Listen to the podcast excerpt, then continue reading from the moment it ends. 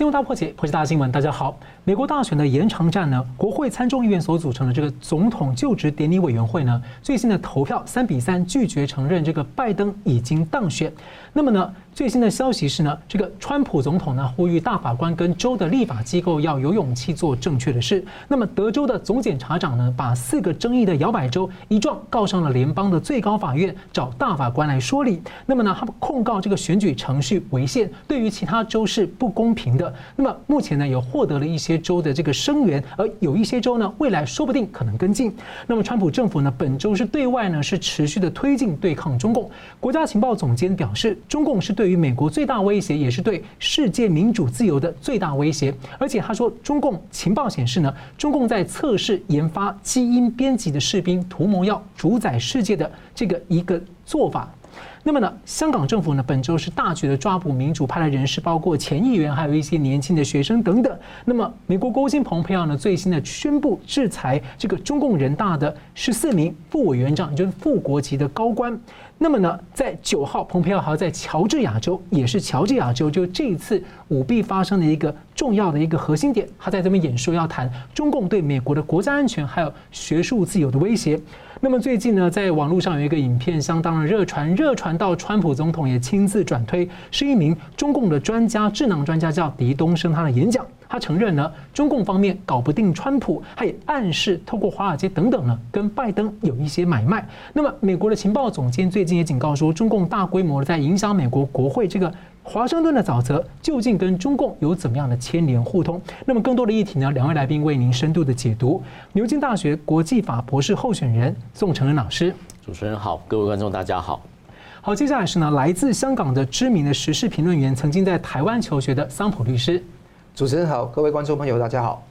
好的，在往昔的美国大选呢，十二八十二月八号呢是昨天，呃，也就是美国的今天了，就是一个重要的关口，被称为安全港的截止日。各个州的结果呢将在这一天被认证，而原则上呢，各州的重新计票也都会在这一天完成要落幕。不过这次大选实在太特别了。美国国家情报总监在六号说，这一次的情况形同是史无前例的全民邮寄投票，问题相当的多，因此他还不知道究竟谁会入主白宫。在这之前呢，必须要先解决选举争议、舞弊指控。那么呢，我们先请教这个桑普律师的观察。目前在这个美国的各州持续的认证，但有一些反常的现象啊，例如这个乔治亚州，呃，的州长一直坚持不核对选票签名，即便有那么多的舞弊的现象出现证据。那尽管有好多州的州议员呢召开了这个舞弊听证会，但是有些州还是持续认证他们的选举结果。那么最新的这个诉讼情况是，媒体报道说，联邦的最高法院否决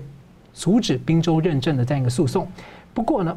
川普的律师有澄清说，其实最高法院只是拒绝紧急的强制救济，这个案件还在审理，并没有真正的否决。那么另外一个消息呢，是大家也很关心的，就是昨天这个德州的总检察长向最高法院控告四个摇摆州。那么其实，在十一月九号的时候，就有大概八到十个州的总检察长，他们当时有联合发了声明，要求这个。最高法院对于宾州呢采取行动，那能能够关注这样，所以想请教一下，您觉得说目前这样就是案件已经终于持续持续的推进，推到了最高法院，有可能展开一个新的局面吗？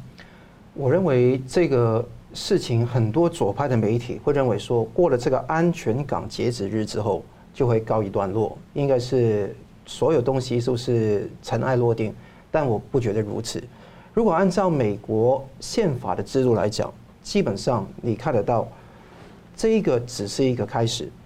因为很简单，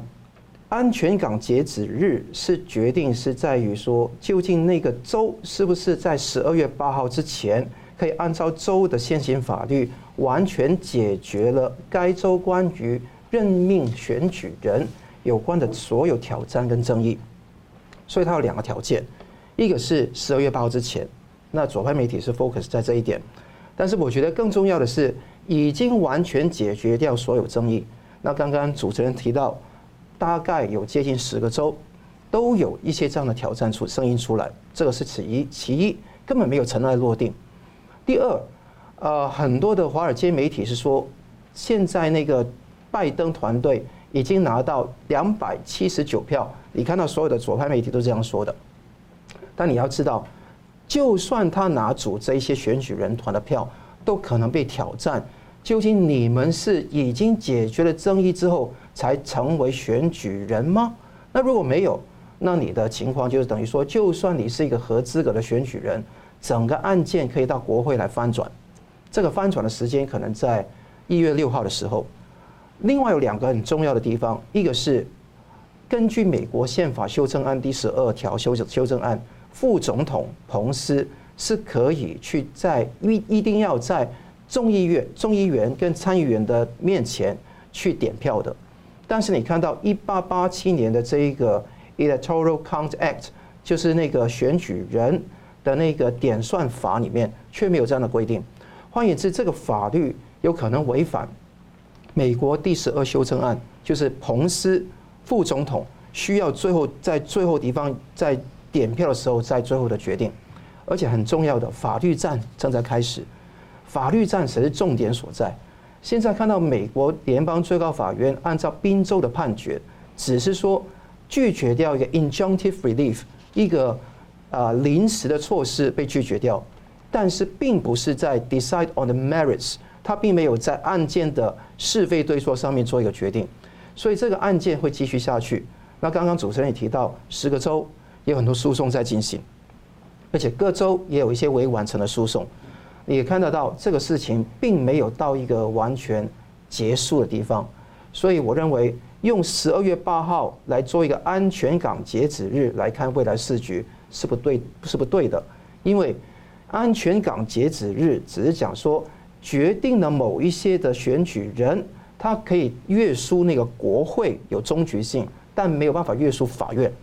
是法院还可以在任何时候来翻转这个选举的结果。是，那我继续要追问，就是说，德州总长的这个呃诉讼要求里面，他有要求联邦这个最高法院能够下令让州立法机关来选出自己的选举人，因为他认为说这个规则已经被。被改了，而且里面有很多的问题，所以他认为说，因为美国宪法是规定这个呃，本来是州立法会有这样的权限，所以他要求联邦最高法院能够这样做这样的下令。那么这样的一个观点，其实这个日前的哈佛大学一个法学的名誉教授叫德肖维兹，他也认为说，如果州议会他认为确实有存在一个发生重大的选民诈欺，即便。选举人团这个州长他们认证选举结果，然后派出选举人团在十二月十四号完成了对总统的投票。好，就算拜登拿到了两百七十九票，联邦最高法院仍然可能会介入，说裁决这个州议会有没有权利能够依照宪法来选出替换新的选举人团。所以，请教这个桑普律师怎么看？没错，这个无论是这位艾伦 d e s h o w i t z 这一位教授所讲的，我觉得的确是有这个问题。另外有一位叫 Ken Starr 也讲到州官员越权违宪的问题。那这一位 Alan 啊 Dershowitz 呢，他所讲的东西是非常合理。他的认为是说，并不是由立法机关来介入认定那个选举的结果，而是最后由法院来认定。问的问题只有一个，他在那个视频里面都讲得很清楚。重点是州议员是否有权在选举诈欺或者点票错误的时候自行决定投票的取向，就是选举人跟州的议员是不是可以在这么多的那些选举诈欺跟错误市政都有表面证据的情况下，可以自行决定投票的取向？这个是在美国的宪政历史上是前所未见的，所以我们可以看得到。如果联邦最高法院要调查这个案子，要审判这个案子，第一个，川普律师团队必须要收集到呃非常好充足的一个事证。那现在你看到每一个州他的诉讼，他会呃法官会说你没有提出关于 Dominion 的证据。那鲍威尔他说你给我一点时间，几天时间把这个事情弄妥，可以吗？州很多法院不愿意，但是如果这个诉讼拉到联邦最高法院去。市政完全具备之后，我觉得说那个呃，川普能够翻盘的机会还是存在的，这个不能抹杀，因为这一点才是真正能够这个是挽救整个川普团队，甚至是整个美国的一个重要的一个点。川普讲得很清楚，He will never ever surrender。他是在乔治亚州的选举里面讲，哎，在那个集会里面讲得非常的清楚。所以我觉得他不会退让，而且我认为说他会把这个法律战进行到底，因为这个是不是他个人的荣辱的问题，也不是共和党的荣辱的问题，而是美国本身民主自由国家还会不会继续存在的问题。而且前这个呃前代理的司法部的代理的高官，他也最近也说，他认为在这次选举当中，好像 FBI 跟司法部的角色好像有点，有时候感觉让人家感觉有点失踪，所以很多的选民其实不太能够接受。说如果你很积极，没有那就算了，但是感觉不到那个积极，所以这看起来好像会是一条，就是刚刚讲那个一个州州议会部分会是一条新路，所以那个要不要补充一下？呃，我先是说完全赞成桑普律师的看法，也就是说，这些不不管是州各州的立法机关，或是各州的法院中间的挑战，其实都是联邦或是州各呃呃现在法制还有宪法制度的一部分，所以这个其实是合法的管道去质疑选举结果。那么根本的原因就是有太多太多的例证指出这次的大选有舞弊之可能，并且有很多选举不公的情形。因此，德州所提的这个宪法法院就。州际之间之诉讼呢，其实就指出来说，这个中间有公平性的问题。如果各州可以自行决定，在没有厘清、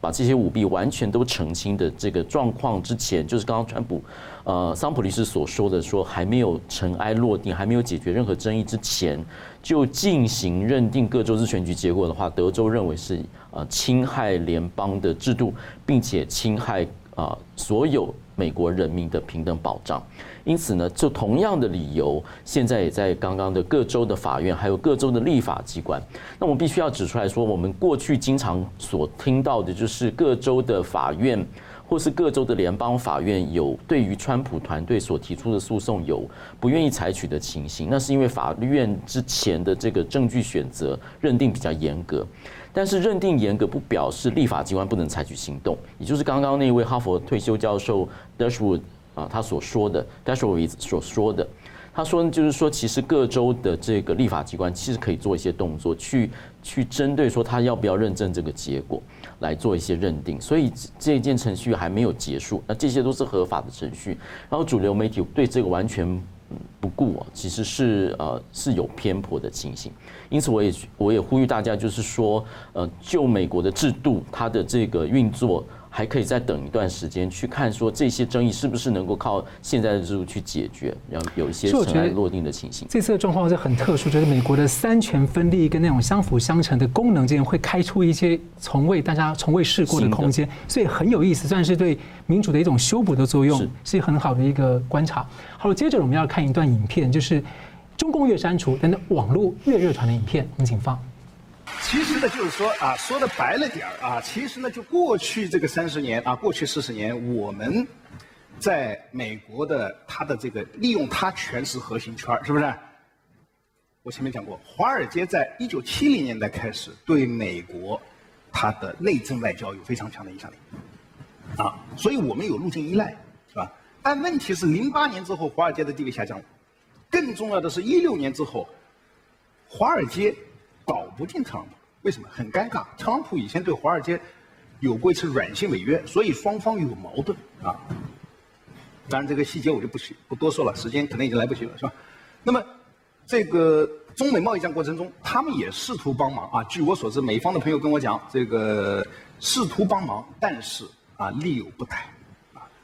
但现在呢？现在我们看到拜登上台了，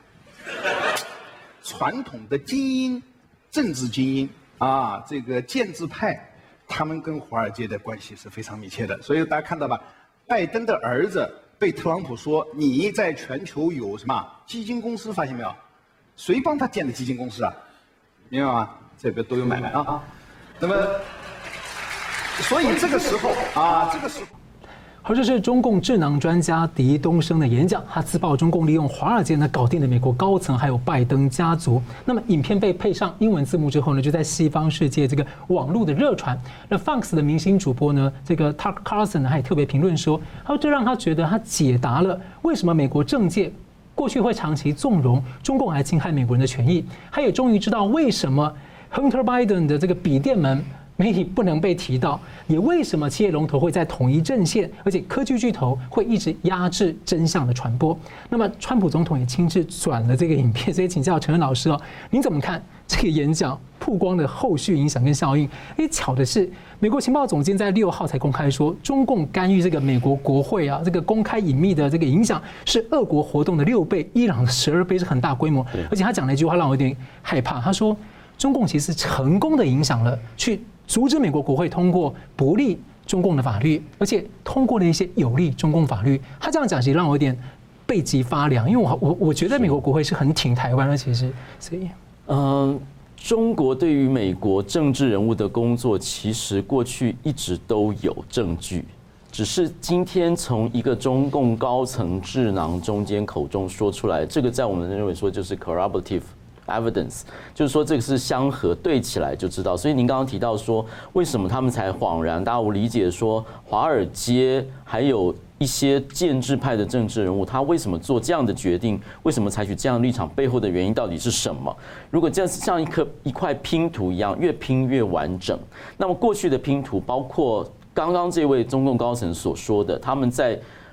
拜登的儿子身上的工作，包括成立基金，过去都有啊。包括这个呃台风的这个媒体所曝露出来，包括拜登儿子的杭特拜拜登的笔电门中间的各种资料都有。第一个是显示到说所谓的这个呃渤海华美公司，就是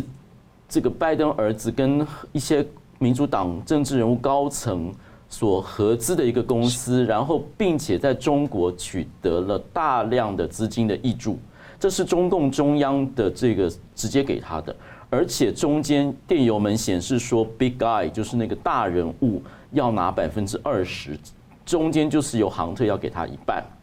那那个 Big Guy 的这个就是 H，那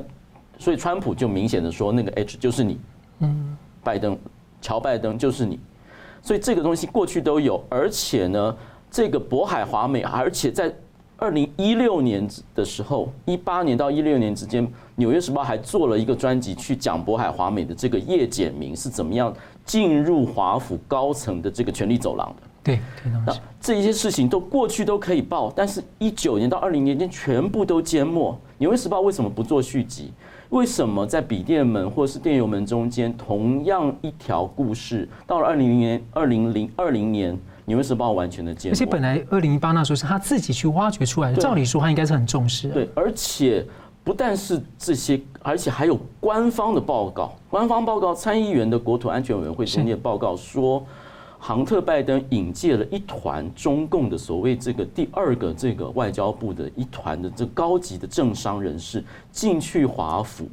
见了副总统乔拜登，而且这件事情也有 collaborative。Evidence 就是相应的证据，就是那个引荐的人，他的这个网站上面说我们是中间牵线者，我们见到人包括乔拜登，这些事情明明都在，但主流媒体一点都不报，政治建制政治人物一点都不报，所以这些就是过去的工作，越拼图是越完整。而且我必须要讲一件事情：建制派政治人物跟主流媒体越不报，越不能够平息这件事情。我们看一下奥地澳大利亚怎么处理。澳大利亚为什么最近跟中共这么紧张的关系？其实起源就是发现有一个工党的国会议员收了大批的金钱，那么这些金钱是透过侨界，透过帮他买单这个旅费，这样子利益输送的方法去做的。结果报社报纸报出来之后，全国哗然。然后澳洲就通过了代理人法，就是要透明化，对这些背后的政商关系跟金钱输送必须要透明化。然后这件事情开始了，就是说对于整个防卫民主性的防卫、防卫中共的侵略来说，整个开始整个行动，因此造成后面一一连串的紧张。那么现在就是说，问题就是美国现在该你了，你不能够再掩饰、眼看不顾，就是说你证据越来越清楚，包括华尔街高层他们的钱、他们的领导。还有科技公司高层，还有建制派政治人物，加上中共的这个智囊自己说的证据越来越清楚的时候，美国是自己要不要自清门户？所以看到这个李东胜这样的演讲公开讲出来，真的是被川普政府打得太太久太闷了，所以得意忘形哦。好，华盛顿沼泽呢究竟有多深？我们稍后回来呢，请桑普律师来继续分析。休息一下，马上回来。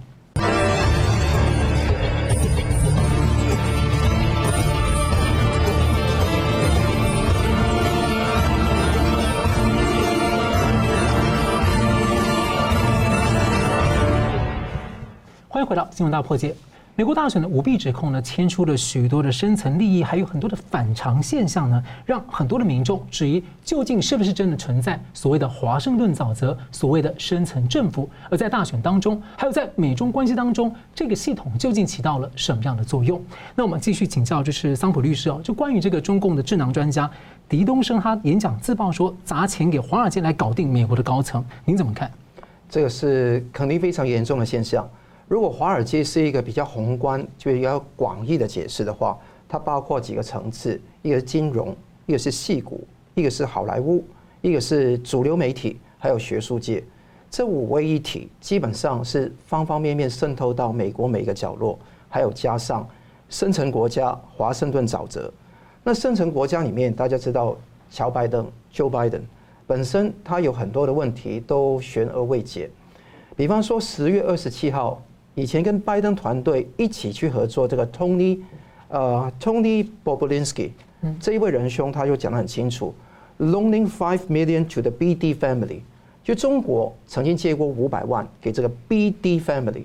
他没有讲什么叫 BD。刚刚啊，陈仁兄也讲到，这个是 Big Guy 是谁？啊，大家都呼之欲出，但是大家都知道是谁了。同时，你刚刚看到狄东升刚刚的说法。他前面还有一段话的，他前面的话更精彩。他就说，以前银河号大使馆，甚至是炸弹就爆炸那个中领馆南斯拉夫那些事情，两个月时情事情就搞定。为什么？因为我们上面上有人啊。他说，权贵的那个核心圈里面有我们的朋友。你可以看到这一句话讲出来。而且是 Tucker Carlson 在刚刚 Fox News 那个节目都讲得很清楚的，这个正是一个很重要的证据啊。所以很多事情真的是啊，会自爆，这这个情况会自己爆发出来，会这个情况会存在的。同时，你知道不是他一个人。我记得十一月的时候，有一位北京大学的国际关系学院的教授叫朱峰。朱峰当时怎么说？哎呀，拜登上场上场的话，中国可以。喘息四年，喘一口气。好，这一种说法来讲，他说：“哎，最需要提防的是川普，在这个一月二十号之前一百天会发生什么样的事情？”这个等于说，现在中共都是用一种防卫的状态，用刺猬的状态来对待现在的美国政府。但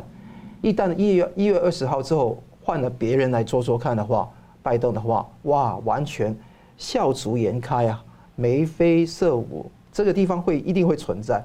拜登不只是一个多边主义者、全球主义者，而是一个拥抱拥抱熊猫派。他追求的是亚太的再平衡，他希望回到奥巴马当时候的路线。那很多现在台湾的人说：“诶，他究竟会回到奥巴马时代的路线呢？奥巴马时代路线，还是说会走一点跟川普一样的路？”他觉得两种都有可能。我觉得说不要做这种发想。我觉得说拜登他的背景。他的团队，你看布林肯，你看很多他的那些团队都是拥抱熊猫派。那当然有些智囊可能会觉得失去台湾等于失去美国，但这个是不是成为一个响亮的东西是一回事。但美中的政策肯定某程度上会缓和，而且是关于关税这个事情蠢蠢欲动。我举个很简单的例子，那个拜登已经在选前讲说会取消关税。但是不会再立即在选后立即执行，他要评估啦，跟什么盟友协调啦。但是很简简单一件事，美国有四个亲中的前州长，包括骆家辉、施耐德、洪博培跟霍顿，他们都强烈要求要取消掉对中国征收的额外关税。如果这样取消掉，你连那个基本一开始那个 bargaining chip 那个筹码都放弃掉，那问题可大。而且更重要的是，渗透是无日无之的。最近也有爆料，一个是加州的女华人，在二零一一年、一五年之间，就是一个叫方方 Christine Fang 的人，在加州三藩市，就是旧金山的湾区里面居住。他以那个协助竞选筹款、跟舍友等等方式，渗透在在加州以及各州各方面的事。一九年五月，FBI 要介入调查，他才。哇，就是鸡飞狗走走掉了。这个地方可以看得到，中共的渗透已经到了那个毛血管里面。所以刚刚讲的那些大事情都不足以影响，不足以形容中共现在对美国的渗透。所以川普说的很清楚，这个是面呃美国要面对是两个很重要的挑战，一个是中共渗透的挑战，第二个是选举舞弊的挑战。这个是一个是外患，一个是内伤。这个地方怎么样去能够获得那个澄清？我觉得对未来我还是乐观的，但要经过万转千回之后，可能才能够修成正果。所以，我我认为说整个局势来讲，我认为那个选举诈欺 Dominion 系统的问题，有没有中国因素介入到这个 Dominion 系统的伪造一个假结果的问题，还有各方面的事情，真的要很提防这个问题。这个不只是用收买的方法，收买以外还有很多种方法，所以这一个怎么样去渗透搞定华尔街高层，必须要大家慎重去注意。所以看到其实那么多现象，都会觉得说，之前有一些美国的主流媒体一直说，拜登上来会比川普更强硬，更让中国感到更让中共感到难缠。但是现在看起来表现完全不是这样，中共是最最蛮还蛮诚实的啊。那我们继续看到，就是我们接着来关注香港消息。这个香港跟台湾呢，之前被一些媒体说是，这就是检验拜登团队对于对中立场的一个试金石之一。那么，香港最近有多名的民主派议员跟人士在本周都陆续被抓捕。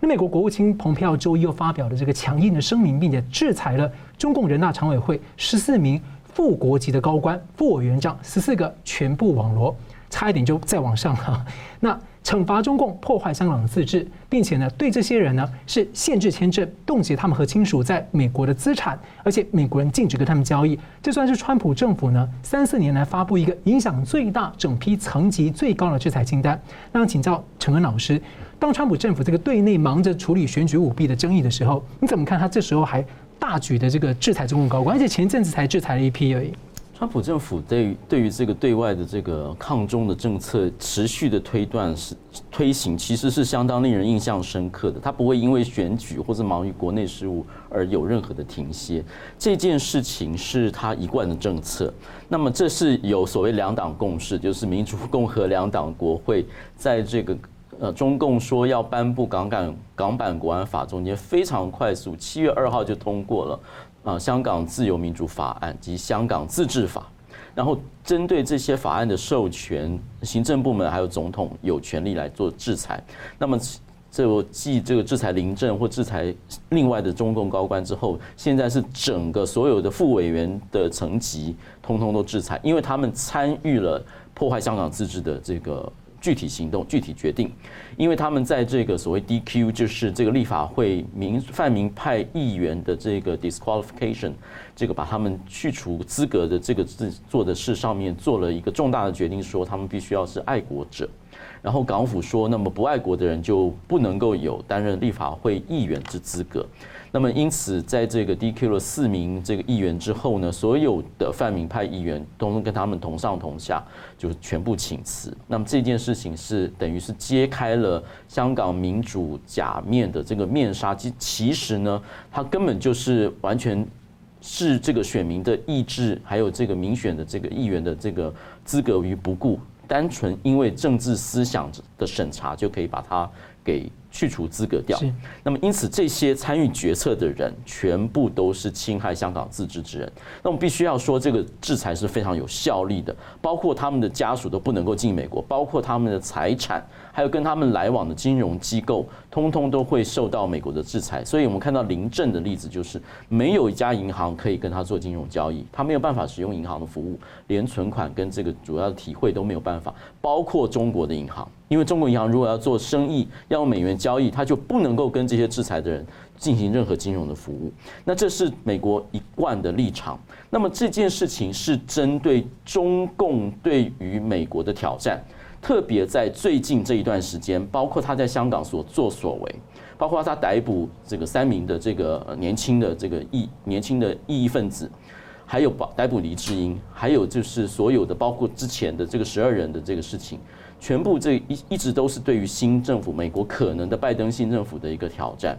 那么对于澳洲的同情形也是同样，就是说我们看到拜登的政府有什么样的回应？其实呢，相较来说真的是非常的软弱。他们就这件事情其实不发一词，甚至有的发言都是连中国这个名字都不敢提。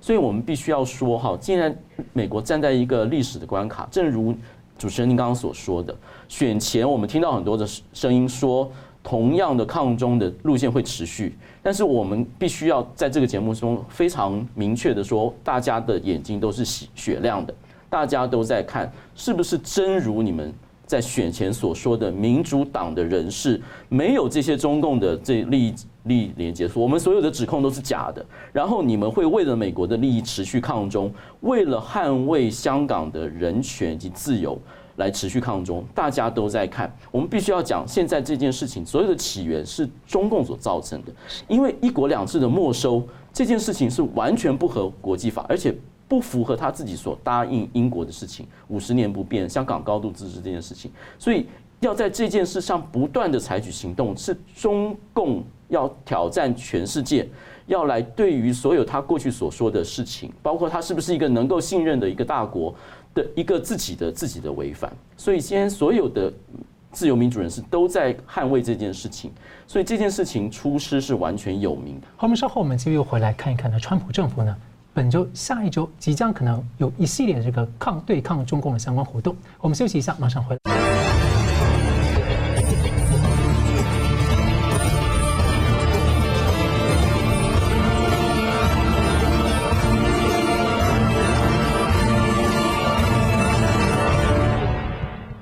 回来，新闻大破解。十二月才开始没有几天呢，川普政府已经针对中共实施了一系列的新举措。在三号呢，把中芯国际等四家中共共军背景的这个重要企业列入了制裁的黑名单。那么同一天呢，宣布限制中共党员还有直系亲属到美国的旅行签证，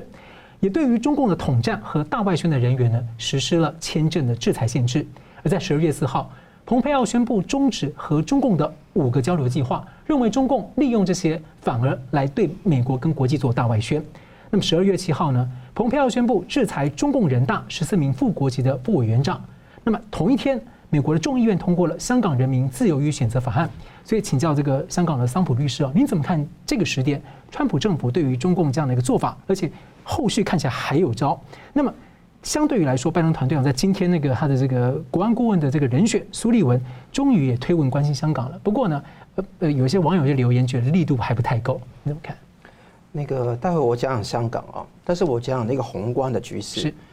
现在我觉得川普团队在这个时间，有人形容是最后那个一百天或者最后呃几周之类的，但有可能不是这样子，现在还是未定之天。在这个关键时候。尤其是美国现在有里面的乱局的时候，做这个事情是非常恰当的。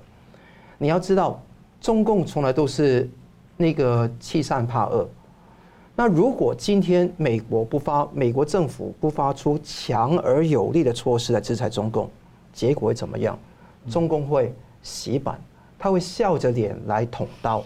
这个地方就是中共的邪恶所注定的。那如果一旦造成一个比较强硬的局势，那中国共产党必须要去呃反馈嘛？那反馈的时候会造成一个既定事实，让下一任的总统无论是哪一个人，都必须要去跟随。那如果你立即要撤掉，哇，全世界会指着你来骂。所以起码能够把这个力道气场能够巩固一段时间，而且对台湾是有利的。对香港也是有利的，因为你看到美国也是派遣第一舰队到新加坡，第七舰队在冲绳，而且也在巴士海峡穿越驱逐舰等等的措施，你会看得到，它对于台湾来讲是有保障的力量跟义务。以后拜登政府会不会延续？我不敢乐观哈。但川普政府在这现在时候做这个事情，是对于台湾非常重要的一个保障。好，那。回到刚刚的问题是，比方香港，香港的情况，你知道，香港人权自由与选择法，这个是一个史无前例、力度最大的一个法案，因为它牵涉到的是，它不但把那一些香港的原来十个人啊，就是把它列入黑名单之外，加了十四个人。刚刚陈恩老师也说得很清楚，原因是人大常委会决定了这个。港版国安法也决决定了这个人大解释法基本法的问题。资产冻结跟禁止那个跟美国人交易是两个很重要的点，这两个点接上去，他们就呱呱叫了。因为很多人十四人都很意外，为什么是我们？但我觉得说陆续有来，多行不义必自毙啊。那你看到对于香港人的自由跟保障的一个重点是，这个法律或者说对十四个人的制裁措施，都是讲穿了，是把十四个人类类类类似于恐怖分子来处理，恐怖分子就掐断他的金流，所以这个地方会有效的阻断所有他跟银行的交易。那更重要的是说，对香港来讲，有三个主要的措施和保障。一个，到了美国有签证的香港人有临时保护措施，可以留在美国居留跟工作；没有到美国的人，如果是政治的异议分子，包括评论人、包括记者、包括急救员、包括律师等等，他们都可以去有加快处理成为政治难民跟庇护的一个资格。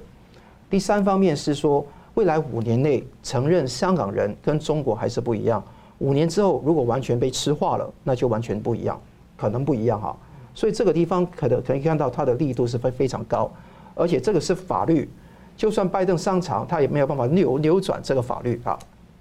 这个很重要。当然，这个还需要参议院在一月三号休会之前通过总统签署，但我认为说这个机会是极大，现在还在推动当中。那看得到，现在那个蓬佩奥也讲到，北京持续攻击香港的民主程序，彻底的摧毁立法会，让立法会成为一个欠缺真实民意代表性的一个橡皮图章。美国将会继续与盟友伙伴要求北京为破坏香港自治的承诺负责，这一点本身就很重要的，因为说美国一直美国的那个共和党一直被很多的人说这个是跟盟友断裂决裂。导致说那个跟世界没有办法合作，这是假话。你看看，peace through strength，美国运用它的实力营造出这个和平，而且让事实上这么多的五眼联盟，日韩都能够跟美国走在一起。可以看到这个价值而形成形成联盟是牢不可破的。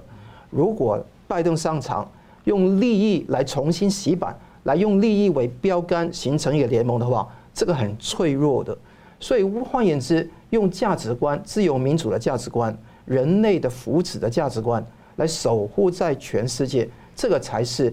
永恒的真实的一个价值。那美国的价值也是在这个地方非常得到反映。那你也看到制裁措施一波接一波，十二月八号刚刚列表之外，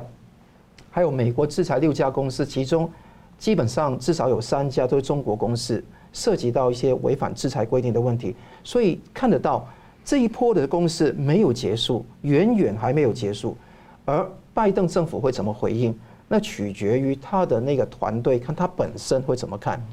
但因为那个美国总统相当大的权力，他可以不听团队任何人说的话的，因为他是三军统帅，外交跟那个国防非常大的权力。我不表乐观，但我希望这个美国人应该有觉醒的时刻。所以看起来，就中共利用这个最近美国大选一个比较未选的期间呢，看起来以意谋霸、四处霸凌啊，加速打香港。但是呢，如果他押错宝，如果川普连任的话，他等于他现在已经在做，等于是自己的总加速师了。那如果川普又连任的话，等于是把川普的议程整个大提前，让川普下一任会打得更痛。这也是很有意思哦。那我们继续来请教陈恩老师哦，这个美国川普政府对中共这样一个继续的重拳，那国务卿蓬佩奥在九号上午。接着要到乔治亚州演讲，那么要谈中共的威胁、美国国安还有学术自由。哎，巧的是，从上周以来，副总统彭斯、总统川普、蓬佩奥都来乔州演讲。那很有意思的是，因为美国乔州州长叫坎呃坎普，那他就。川普就公开质疑他说：“有那么多舞弊证据了，你为什么就是不能去核对选票的签名？”就问他到底在隐藏什么。很有意思的是，坎普被爆料，他和中共驻休斯顿的总领事，这个被美方说为是一个间谍窝的司令部的这个总领事李明强有相当多的互动，这个关系引人联想。所以请教宋老师，你怎么看这这个都在乔州？当然，乔治亚是。本来就是一个关键州了哈，在这个选举的呃计票还有他的选举结果上面，另外就是他还要一月还要选两改名改选两位参议员，所以是目前是要竞选的这个状态。那么另外就是说那个呃他们在寻找一个舞台去。继续推动他们抗中的政策，那我们必须要讲一下，就是它背后代表的意义是什么？就是您刚刚举出一连串它的抗中政策，其实美国在画一条红线，也就是说，什么样的呃中共在呃美国的这个所谓的运作是可以允许的，什么是不可以允许的？比如说，为什么说对于一些有跟中共军方有关联的公司？包括什么造船、航太的通讯公司、核工公司、化工集团，还有中海油等等哈，还有当然还包括华为跟中兴，他们呢都是跟军工有关的。那么因此就是说，现在是新一波的制裁是把他们从这个股价指数的这个咨询公司的名单上面给撤下来，或者说至少要让美国的投资人知道说。这些在美国的股市上市、公开募资的公司，中国的集团，其实它跟中国的军方是有关的。你的投资都会有可能会帮助他们这个中共的军方的发展。因此，为了保护美国的投资人，因为这些可能是下一波。被完全制裁的名单，其实已经已经很多是在商业部的或是国防部的黑名单，就是说不能够为他们提供晶片，不能够给技术给他们，不能够进行投资。所以为了保护投资人，必须要让投资人知道说，这些就是未来所不能够投资的对象，因为我们不能够让美国人的资金被用到去帮助中国军方的发展。就因为中国是一个军民融合的一个这样的发展，它的所谓制造二零二五的这种整个。透过民间的力量取得技术，然后用在军工的发展上面，这件事情是美国不愿意他的投资人去涉入的。另外说，禁止党员，就是他照依照美国既有的法令，集权政党的人员是是可以禁止入境的，包括他的家属。那么现在进一步对统战人员，就是说你进来你是要做什么事情？你其实是中国的工作人员，你是埋藏在学生的身份、教授的身份、合作学者的身份。其实你在做的是输出中国的统治的观点，去威胁那些跟你有异议的不同的人士，甚至拿啊跟中国联合，甚至拿暴露他们在中国的家人作为要挟。你在美国做这样的事情，我就认为你是统战人员，所以不不让不让你入境，就是说这样子事情不可以透过你学术的包装。来加以掩盖。另外，就交流计划，交流计划是原来是一个互惠型，就是说双方都合资，让彼此的人员可以互相学习，可以互相训练，可以互访。但是他们发现有五个计划全部都中国出资，而且加会的不是中国学生，而是中国的官方人员，就拿着中国的经费就进来美国，当做是访问学者的名义，其实在做不一样的工作。因此说，这个完全没有互惠性。因此，美国其实。再画一条红线，就是说，怎么样的情形是渗透是不能够允许的。那这件事情必须要透过一些具体的措施来加以达成。那么学术上面也是，其实庞培欧要去讲的内容，应该是跟他过去都是一致的。也就是说，我们是不是能够对于下一代的这个训练？包括对于大学的捐款是不是能够透明化？就让中国的钱如果要进来美国，是不是透过孔子学院，或透过对于计研究计划的资助，或是透过什么千人计划这样的资助进来美国的学术界，去影响美国的学术界里头的人才培训以及他的言论尺度，还有他的人，就是他是不是能够军方人员化妆成学者的身份进来美国的校园？做一些窃密的工作，做一些为中国做一些啊情报搜集或是拉拢关系的工作，这些就是美国一连串在做的事情。也就是说，对于外国势力还有中国这种恶意政权、集权政权对于美国的渗透，是不是能够从各方各面把它做一个清理？然后这些事情呢，我们必须要说，其实是有长远的影响力，因为它不但是有一些是透过行政命令，有一些是透过法案。那未来有可能会继续的存在下去。那么，正如刚刚桑普律师所说，如果新政府要把它撤销或是把它放松的话，我们再说一句，大家的眼睛都是在看美国是不是持续这样子去清理它的门户的这样一个做法。好了，香港的状况呢，在去年可以说是摇醒、敲醒了全世界。不过呢，今年呢，港版国安法却拉着香港快速的下坠，让世界震惊。那桑普律师曾经写到，呃，有篇文章写到说，言论自由呢是。最好的这个最好的解药就是言论本身。那我们看到现在人在香港喊“光复香港”都是违法的，是我们很难理解，不太可思议，在台湾说“光复台湾”是违法的。所以，那宋晨老师是台湾这个当时第一时间对国安法提出很多观察法律观点的一个台湾的学者。所以我们请两位来宾用一分钟总结讨论。当目前全世界这样的局势之下，有些变动的一个不定的状况之下，但是香港在第一线面临一个很严格的黑暗的状况，但我们。应该怎么做？会有提出一些观察或建议。我们先请这个呃宋老师先好。我们面对的是集权跟民主的斗争。今天外表看起来川普的呃风风火火非常严厉，其实在做一个民主的防卫。集权政权中共政权是不会休息的，它不会停止对全世界的意识形态的输出以及侵害民主的作为。香港跟台湾站在最前线。今天美国所占有这个领导地位，是号召所有自由民主的国家，包括香港跟台湾的人民，一起来对抗中国，去遏制集权的扩张。今天如果集权没有这种输出，没有这种呃侵害全世界的作为，我们不需要这么的呃去号召这件事情。但是正因为中共政权是不会休息，它本质是邪恶的，因此我们需要一个领导的地位，然后。今天，如果美国放弃领导地位，我们必须要去持续他所暴露出来的问题，跟他所昭示揭示的这个可能的做法，去延续这样子的一个香火跟一个这样的行动。那么，就是我们每一个人，包括我们在在媒体所发表，还有我们这个媒体所我们所要去承担的更进一步的责任，是我们所有人的责任。是。桑普律师，对，我记得彭斯在二零一八年讲过，反对纳粹主义跟共产主义的扭曲思想的斗争，是一场对错跟善恶之间的永恒斗争。它是以一种邪恶驱使、不择手段夺权、强加自己意愿、强加在我们生活上面，它可以发动大屠杀。在香港，你看得到，在反送中到国安法以来，看到中共跟他的爪牙，基本上。无日无之的大拘捕、大关押、大性侵，甚至是逼得大家像犹太人一样逃亡到全世界，看得到这种趋势会一直，所以我呼吁各界在身处在香港以外的各个地方，能够真的声援香港、支持香港人，而且也能够守护住台湾、美国跟各个地方自由民主的阵容，因为我觉得这个地方才是最好的保障。这个是基于说。对香港的关注，既基于那个人道主义，更基于说为自己来讲，抗拒中共的压制非常重要的一个点。一个防线倒掉，如果你放之任之，